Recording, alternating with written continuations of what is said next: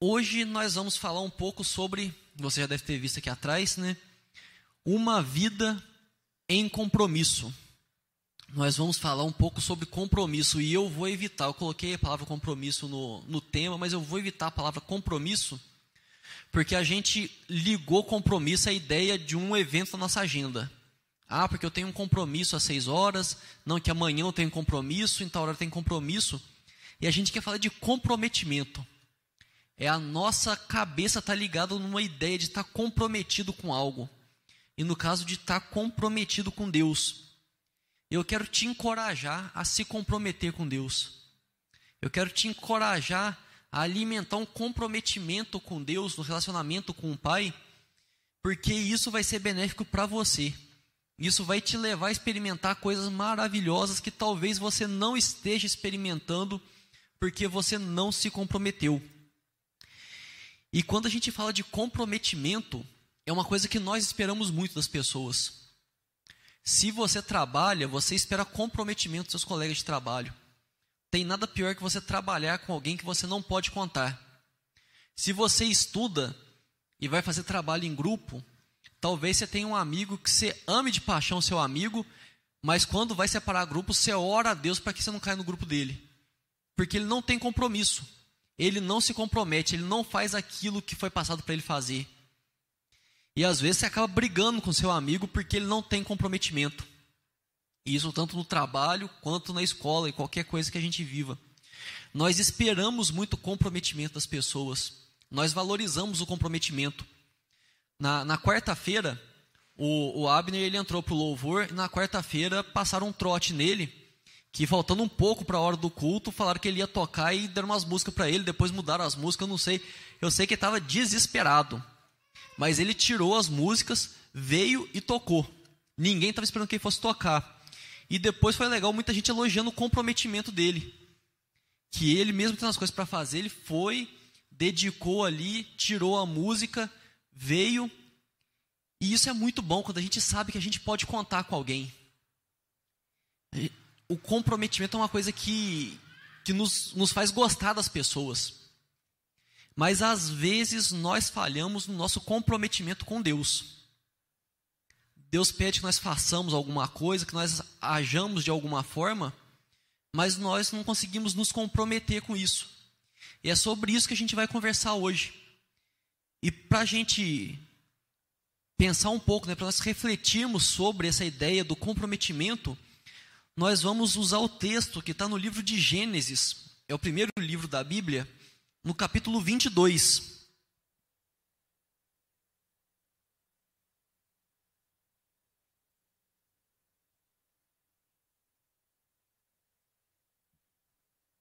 Gênesis 22, os versos de 1 a 19.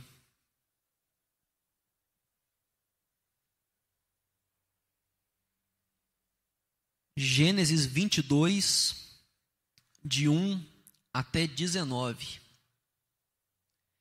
Diz assim a palavra do nosso Senhor: Depois dessas coisas, pôs Deus Abraão à prova e lhe disse: Abraão. Este lhe respondeu: Eis-me aqui. Acrescentou Deus: Toma teu filho, teu único filho, Isaque, a quem amas, e vai-te à terra de Moriá Oferece-o ali em holocausto, sobre um dos montes que eu te mostrarei. Levantou-se, pois, Abraão de madrugada, e tendo preparado o seu jumento, tomou consigo dois dos seus servos e a Isaque, seu filho. Rachou lenha para o holocausto e foi para o local que Deus lhe havia indicado. Ao terceiro dia, erguendo Abraão os olhos, viu o lugar de longe. Então disse a seus servos: Esperai aqui com o jumento eu e o rapaz iremos até lá, e havendo adorado, voltaremos para junto de vós. Tomou Abraão a lenha do holocausto e a colocou sobre Isaque, seu filho. Ele, porém, levava nas mãos o fogo e o cutelo. Assim caminhavam ambos juntos. Quando Isaque disse a Abraão, seu pai, Meu pai, respondeu Abraão, Eis-me aqui, meu filho. Perguntou-lhe Isaque, Eis o fogo e a lenha, mas onde está o cordeiro para o holocausto?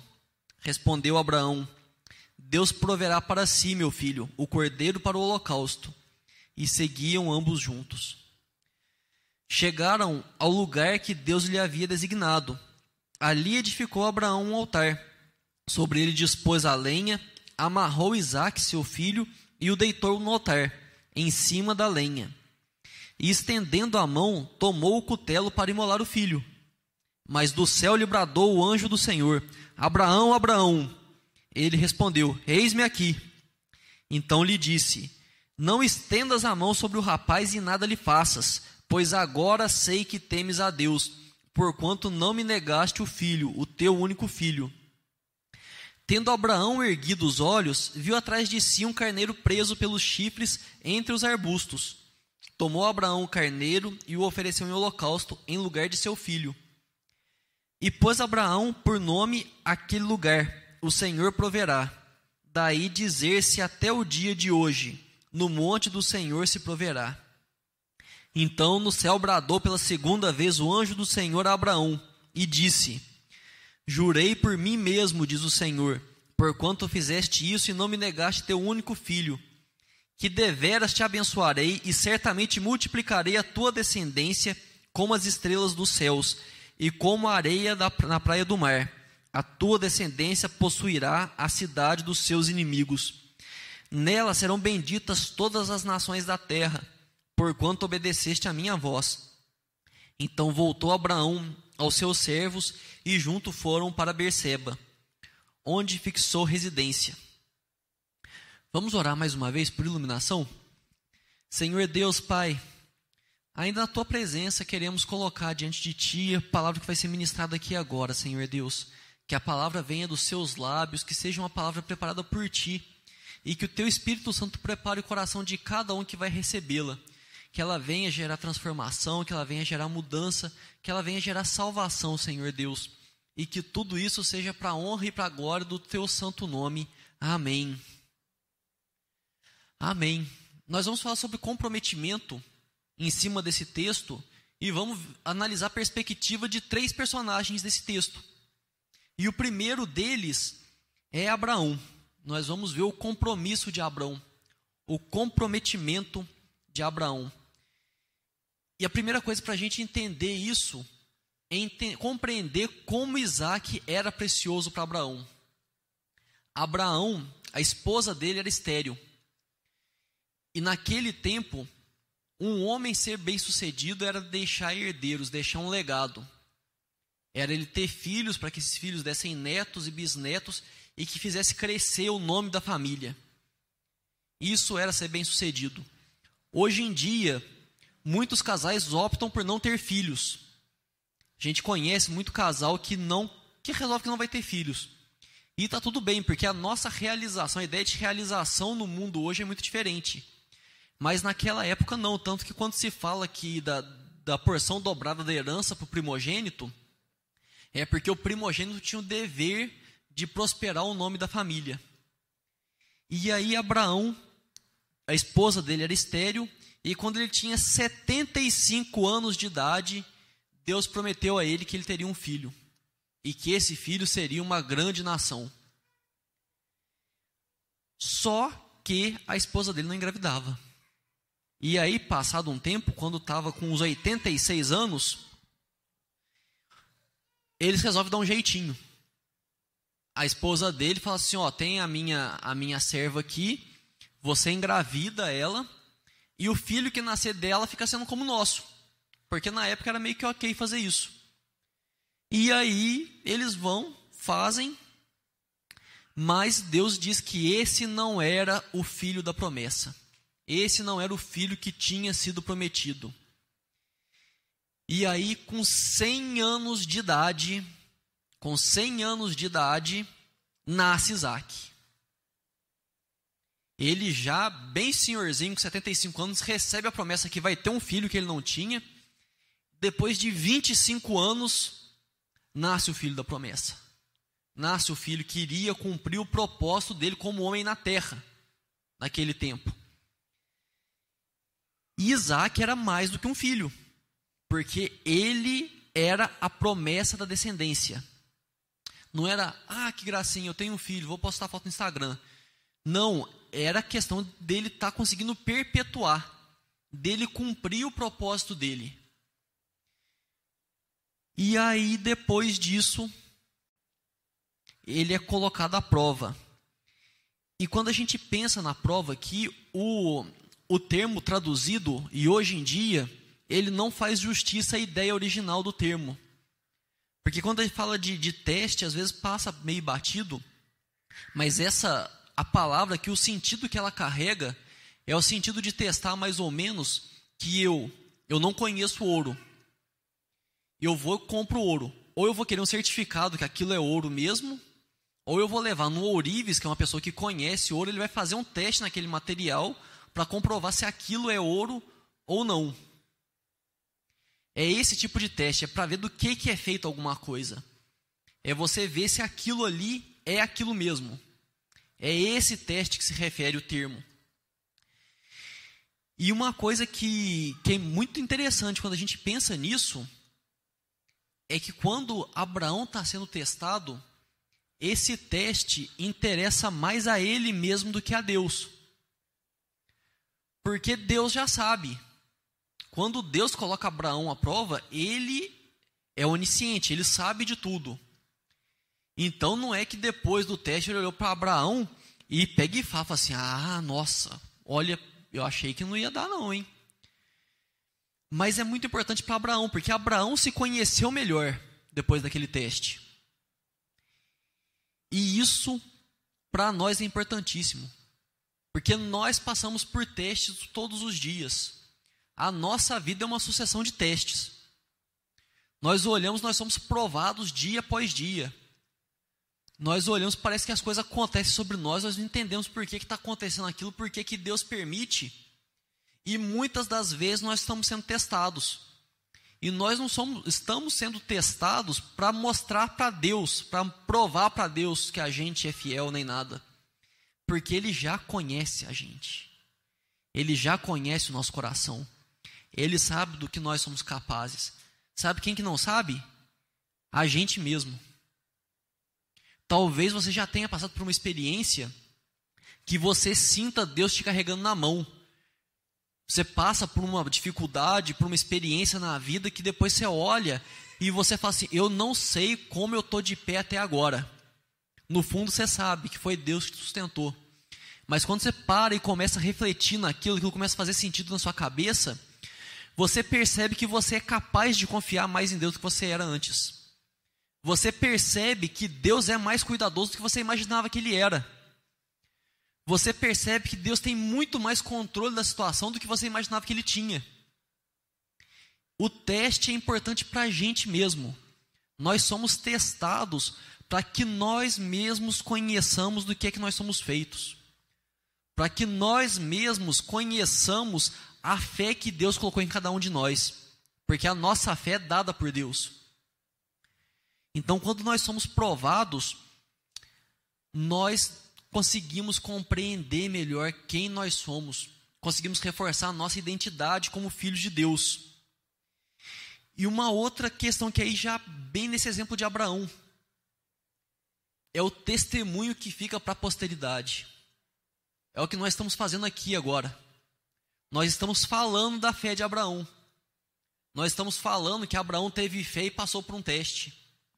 Nós podemos olhar para a história de Abraão, saber que isso é verdade, saber que é possível. É a questão do exemplo, da gente poder olhar para alguma coisa e aquilo ser palpável para nós. O teste de outra pessoa, às vezes, vai nos ajudar a fortalecer. E aí a gente fala da fé de Abraão.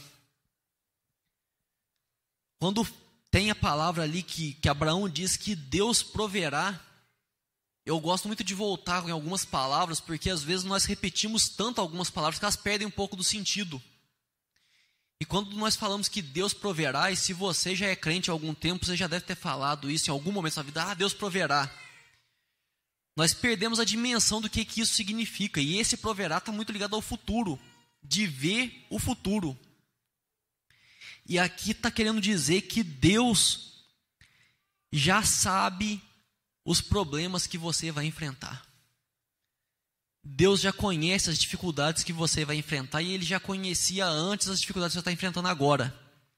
E não só isso, ele já preparou o que você precisa para enfrentar essa dificuldade. Na história de Abraão, Deus já tinha escolhido o monte, Deus já tinha preparado o cordeiro, tudo antes de Abraão estar tá lá. Deus já tinha preparado tudo. E na tua história, na minha história, não é diferente.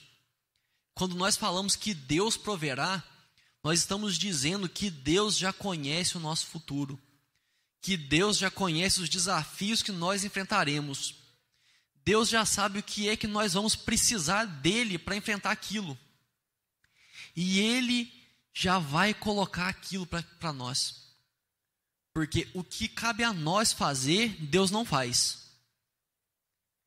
Deus, agora, o que não está ao nosso alcance, o que é da competência de Deus para fazer, Ele faz e faz com perfeição. E nós somos chamados a entender isso. A provisão é, é isso.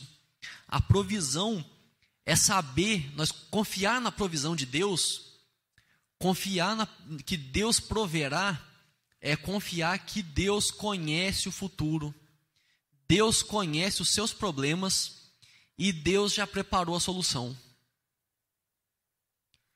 Lógico que tem a sua parte para fazer, sempre tem a nossa parte para fazer. Mas Deus não vai te colocar num beco sem saída. E quando a gente pensa assim na ideia de Abraão nisso tudo, nós vemos o comprometimento. Porque uma coisa é acreditar nisso. A outra coisa é você se comprometer com isso. Porque ele poderia muito bem levar um outro carneirinho por garantia. E vai que, né? Vai que, vai que não tem. O comprometimento, e aí não, é muito diferente a ideia de você ser omisso, de você ser inconsequente. Mas o comprometimento é conseguir realmente confiar nisso tudo. Não ser só uma ideia lógica, só uma coisa que a gente tem na cabeça. Falar assim, não, Deus vai cuidar de mim, mas eu vou dar meus pulos aqui. E eu até acho que não é isso que Deus quer que eu faça, mas vai que dá errado. Que a gente não gosta muito de falar que faz isso, mas é que o próprio Abraão tinha feito isso antes, né, com, com a questão do filho. Mas é confiar, confiar que Deus proverá, que Deus vai agir, que Deus vai apresentar o que for preciso. Se for um carneiro que é preciso, ele vai apresentar um carneiro. Se for uma pessoa para te ajudar, vai apresentar uma pessoa para te ajudar. Se for uma porta para ser aberta, Deus vai abrir essa porta. O que depender dele vai ser feito por ele. Mas aí a gente vê agora um outro personagem dessa história toda, que é Isaac. O compromisso de Isaac. E uma coisa que é muito importante a gente entender é que às vezes nós temos a impressão que Isaac era uma criancinha, mas não era. Se você quiser reler o verso 6, diz assim: Tomou Abraão a lenha do holocausto e a colocou sobre Isaac, seu filho. Ele, porém, levava nas mãos o fogo e o cutelo. Então, Abraão ia com fogo, com a machadinha, e deixou a lenha para Isaac carregar. E os estudiosos, eles não, não dá para cravar a idade que Isaac tinha, mas eles colocam entre 15 e 37 anos. Mas a maioria concorda que deve ser entre 15 e 20 anos que ele tinha de idade. E nós precisamos lembrar que Abraão era 100 anos mais velho. Então, se nós vamos considerar que o Isaac com 15 anos, Abraão estava com 115. Agora vamos imaginar a cena um senhorzinho de 115 anos tentando amarrar à força um moleque de 15. Não vai acontecer. Não vai acontecer. Porque o senhorzinho ele já era frágil. Abraão ele já pegou, já deu a lenha que era mais pesada para Isaac carregar. E ali fala que ele foi amarrado e foi deitado sobre a lenha. Isaac, se ele não quisesse, ele poderia simplesmente dar no pé, sair correndo, descer a montanha correndo que nem um desesperado, porque Abraão não ia alcançar. Vamos combinar aqui que o senhorzinho de 115 anos não pega um moleque de 15 na corrida. Ele poderia dar uma rasteira no pai dele, deixar o pai dele no chão e tentar fugir. Poderia pegar a corda e amarrar o pai dele. Se ele quisesse resistir, ele poderia fazer um monte de coisa. mas ele não fez. Isaac tinha toda a possibilidade, toda a capacidade de resistir a Abraão. Mas ao contrário disso, ele ficou quietinho, ele permitiu ser amarrado. Ele deu uma perguntada ali do cordeiro, que achou meio estranho, mas. E isso nos mostra que o nosso comprometimento muitas vezes vai se revelar em parar de resistir. Nós temos falado aqui na escola dominical sobre perdão. E nós vemos isso muito no perdão. Perdão muitas vezes é simplesmente parar de lutar. É parar de querer que a nossa justiça seja feita. É permitir que a justiça de Deus seja feita. Abrir mão da nossa justiça, que é imperfeita, e que Deus faça a justiça dele. Não porque a gente simplesmente desistiu, porque nós entendemos que é uma justiça melhor. E talvez você esteja deixando de viver coisas maravilhosas na sua vida porque está resistindo. Talvez Deus preparou um caminho para você, Deus preparou diversas possibilidades, mas você não tem vivido isso porque você está batendo perna que nem uma criança birrenta. Você está tentando, não, vou fazer do meu jeito, fazer do meu jeito, que não sei o que, que não sei o que. E Deus está só olhando lá esperando, falando assim: você tem que parar com isso. Você tem que parar de resistir. Porque o meu caminho vai se aperfeiçoar na sua vida no momento em que você entregar sua vida a mim. E isso pode ser diversas coisas, pode ser um sonho seu, pode ser o seu trabalho, pode ser um relacionamento com uma pessoa diversas coisas. Você talvez está lutando, está tentando brigar para fazer as coisas do seu jeito, fazer as coisas do seu jeito, fazer as coisas do seu jeito. Sendo que o que Deus espera de você é você simplesmente parar de resistir. Você entregar tudo na mão de Deus e falar assim: que seja feita a tua vontade. E é muito confrontador, porque nós vivemos numa era que é a era do fazer acontecer resistir, a gente já falou há um tempo atrás, falando sobre a questão da rendição, é, é coisa do fraco. Mas muitas vezes nós somos chamados a simplesmente nos entregar. E a coisa só, só melhora quando nós paramos para pensar que não existe um relato de uma grande intimidade de Isaac com Deus. É lógico que a Bíblia cala, nós somos chamados a nos calar também, mas tudo leva a crer que o relacionamento de Isaac com Deus não era um relacionamento profundo. Isaac, ele parou de resistir, ele se permitiu entregar com base no que ele via do relacionamento do pai dele com Deus. A fé de Isaac estava ligada à fé de Abraão. E Isaac tinha isso em tão alta conta, ele valorizava aquilo tanto, que ele chegava a valorizar as promessas de Deus mais do que a própria vida. Porque Isaac, aqui ele está se entregando para morrer. A partir do momento que ele decidiu que ele não ia resistir ao pai dele, ele estava aceitando uma sentença de morte. E ele faz tudo isso porque ele valoriza as promessas de Deus mais do que a própria vida. Olha que coisa forte isso. Imagina, será que você é capaz de se comprometer e valorizar as promessas de Deus, que Deus já prometeu para a sua vida, mais do que a sua própria vida? Você é capaz de chegar nesse nível de comprometimento? Porque aqui foi um, provavelmente um moleque de 15 a 20 anos que fez isso. E não é que apareceu um anjo e se revelou a ele que era para fazer isso. E quando nós pensamos nessa ideia da, da fé de Abraão ser recebida por Isaac, nós que confiamos em Deus, que reconhecemos Deus como Senhor e Salvador, nós que reconhecemos que Deus cuida de cada um de nós, que Deus tem a nossa vida em Suas mãos, nós temos uma responsabilidade muito grande, porque nós podemos ser o Abraão de alguém. A nossa vida pode ser no que alguma pessoa se espelha quando se trata de fé, quando se trata de esperar as promessas de Deus. E isso é maravilhoso, dá um frio na barriga, né? Porque a gente não quer ser exemplo para ninguém porque a gente morre de medo de pisar na bola. Mas isso é maravilhoso, porque não é a gente que faz, é o Espírito Santo que habita em nós que vai operar isso tudo. E nos é dada uma tarefa é nos, de pegar e levar pessoas a Deus. Quando nós falamos de, de testemunhar pelo agir, ah, não, porque eu vou agir de uma forma diferente, as pessoas vão ver que a forma que eu ajo reflete a Deus. É isso. É ser o Abraão para algum Isaac aí. Que não precisa necessariamente ser seu filho.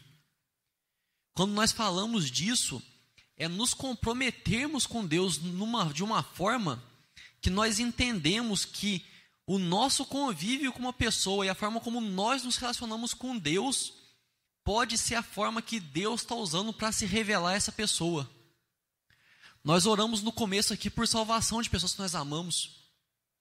E talvez a nossa forma de relacionar com Deus, a forma como Deus usa a nossa vida, o nosso compromisso com Deus, como a gente age no nosso dia a dia, talvez seja isso que Deus vai usar para salvar alguém que a gente ama.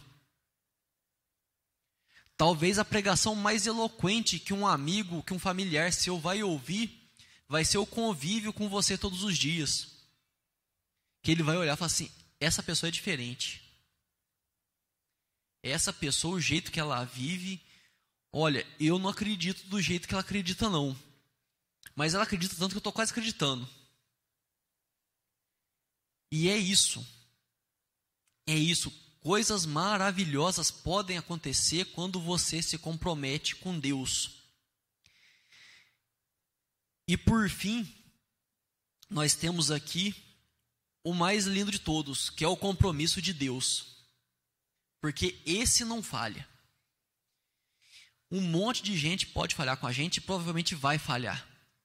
Um monte de gente vai se comprometer com a gente e em algum momento vai pisar na bola. Mas Deus não falha. Quando nós olhamos o exemplo de Abraão, é um, é um retrato, é um paralelo do que vai acontecer no Calvário. Deus chama Abraão para entregar o filho dele. Só que chega na hora H, Deus fala: Não, ele vou prover o cordeiro. E depois ele proveu o cordeiro o cordeiro perfeito quando ele mesmo sacrifica o próprio filho. Aquilo que ele pediu para Abraão fazer, mas impediu que Abraão fizesse por misericórdia, ele mesmo fez. Porque o filho dele, Jesus, que é o Deus que se fez homem, ele foi até o sacrifício, ele se entregou, como Isaac se entregou. Ele não resistiu. Jesus é Deus. Se o Isaac podia dar uma rasteira no pai dele, Jesus é Deus, ele poderia aniquilar o mundo se ele quisesse resistir à cruz. Ele poderia fazer o que ele quisesse, porque ele é Deus, ele é todo-poderoso. E isso é muito importante a gente entender que Jesus não foi vítima do Império Romano que pegou, que armou para ele, crucificou, não foi vítima dos judeus. Ele se entregou. Ele escolheu ir para a cruz. Ele pagou o preço que nós não poderíamos pagar. E ele foi até o final. E isso é muito marcante, porque isso espera a nossa vida. Porque Deus ele pede que nós façamos alguns sacrifícios. E eu não sei qual que é o sacrifício que ele está pedindo de você. Porque cada um sabe o Isaac que tem. Cada um sabe aquilo que se apega e que não quer entregar a Deus. Mas quando nós entregamos a Deus, Ele faz o milagre. E uma coisa que, que isso fica muito, muito patente, fica muito claro. E eu gostaria que você prestasse muita atenção nisso. Eu gostaria que você prestasse muita atenção nisso que eu vou dizer agora é que Deus nunca exige de você algo que ele faria muito maior.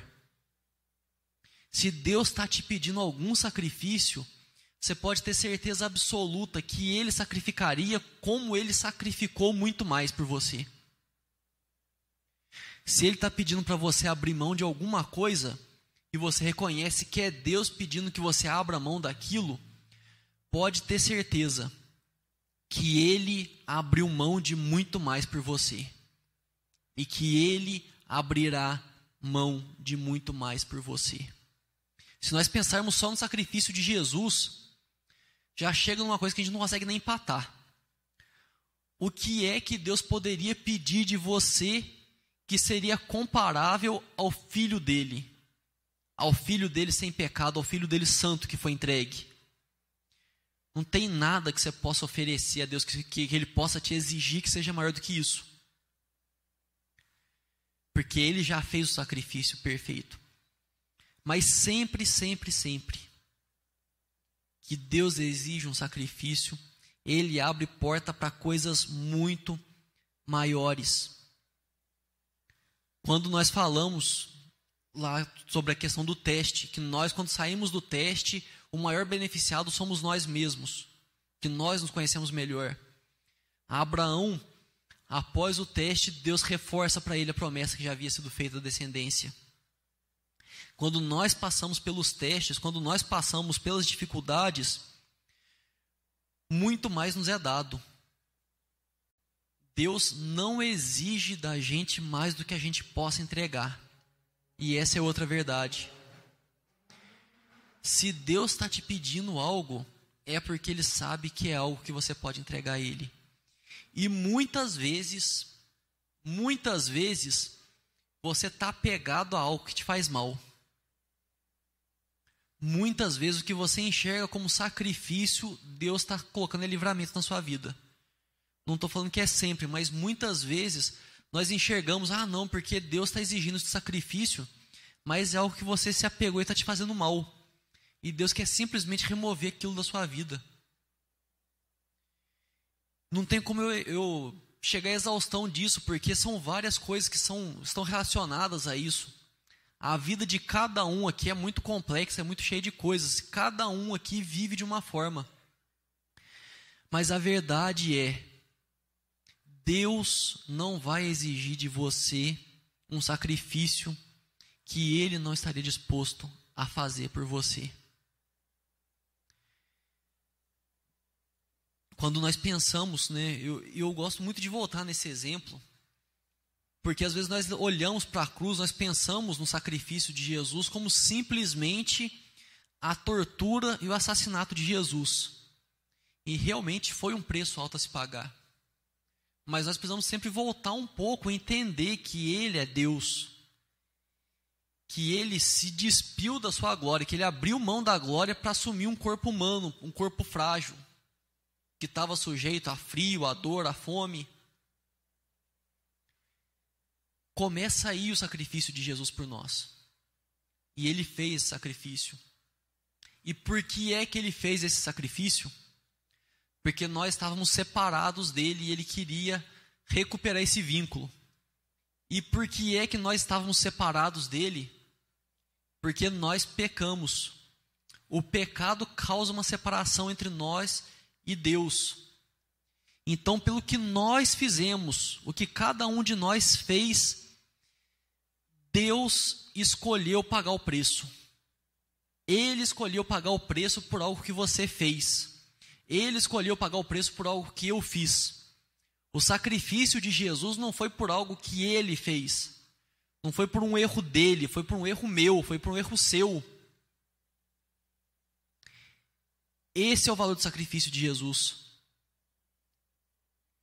E aí ele vem para recompor esse vínculo ele se sacrifica na cruz, ele paga o preço, o sangue puro e limpo do cordeiro paga o preço, ele remove o pecado, ele desfaz a separação que existia antes e restaura o relacionamento. E é por isso que nós oramos várias vezes aqui, sabendo que Ele está ouvindo. Porque foi rompida a barreira que existia antes do pecado, porque Ele pagou o preço. Não porque eu fui muito bonzinho, consertei meus pecados, não. Porque Ele pagou o preço. E aí vem a ideia de novo do comprometimento. Um preço muito alto foi pago para que nós pudéssemos caminhar junto com Cristo, que nós pudéssemos nos relacionar com Ele. E como tem sido o nosso comprometimento em caminhar com Cristo? Como tem sido o nosso comprometimento a fazer o que Ele nos orientou para fazer? Sabendo que o que Ele nos mandou fazer é sempre para o nosso bem. O que Deus mandou que a gente fizesse sempre vai reverter em bem para nós mesmos. E o quanto é que a gente está comprometido a obedecer a Deus, mesmo sabendo que isso vai ser para o nosso bem. E eu não estou falando isso para deixar ninguém mal, não. Eu não estou falando para ninguém sair daqui se sentindo um caco. Porque é importante a gente entender isso e a gente reconhecer. E mais importante é o que é que a gente vai fazer com isso. Se você está contente com o seu comprometimento com Deus, com o caminho dele, com a vontade dele, glória a Deus por isso. Continue assim e ore, porque a Bíblia fala que aquele que está de pé, ore para que não caia. Mas se você está descontente com o seu comprometimento com Deus, o que é que você vai fazer a respeito disso? Você vai simplesmente chegar, sair daqui e falar: a palavra hoje falou muito comigo. E daí? Só falar não vai resolver nada. É nisso que eu gostaria, enquanto o louvor vem, vem aqui à frente, eu gostaria de deixar um desafio para cada um aqui nesse sentido. Se você está contente com o seu comprometimento, de novo, eu louvo a Deus pela sua vida, porque não é fácil. Então, gostaria de orar por você para que Deus, através do Espírito Santo, continue te mantendo assim. Mas se você não está contente com o seu comprometimento, e você estiver disposto a fazer um compromisso aqui agora, não faz isso por vergonha nem por emoção, não. Faça isso porque você entende que é a coisa certa. Que você possa estar, durante esse louvor que vai ser ministrado aqui, que vocês possam estar fazendo esse compromisso com Deus. Que você possa estar dizendo a Deus que você quer ser mais comprometido com Ele com a vontade dEle, com o caminhar com Ele.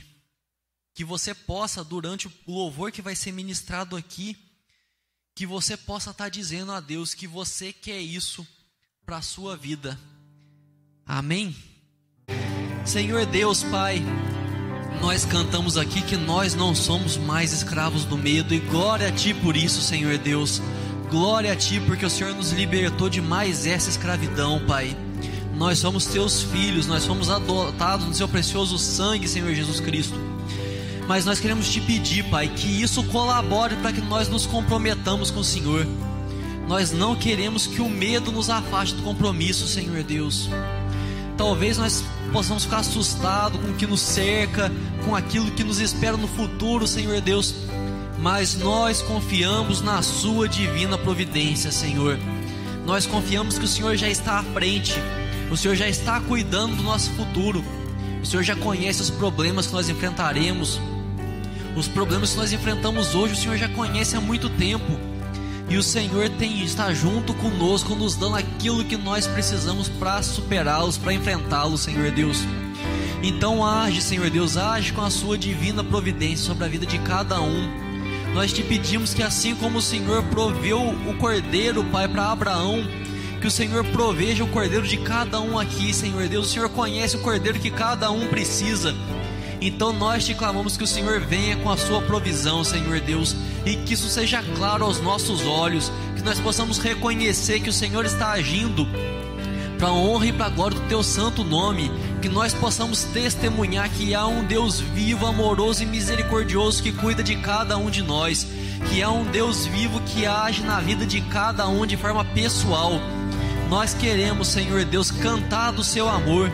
Nós queremos, Pai, que o nosso compromisso contigo seja, Pai, seja esteio da fé de outras pessoas. Nós queremos ser Abraão para outros Isaac, Senhor Deus. Nós queremos que a nossa fé seja uma fé contagiante, uma fé que leve pessoas a querer entregar a vida a Ti, Senhor Deus. Uma fé que leve pessoas a buscar salvação, Senhor Deus. E que o Seu nome seja glorificado em cada coisa No nome santo de Jesus, Pai, cuida de cada um aqui, abençoa a vida de cada um. Leva cada um em segurança para sua casa e dê uma boa semana para cada um de nós, Senhor Deus, para honra e para glória do teu santo e maravilhoso nome. Amém.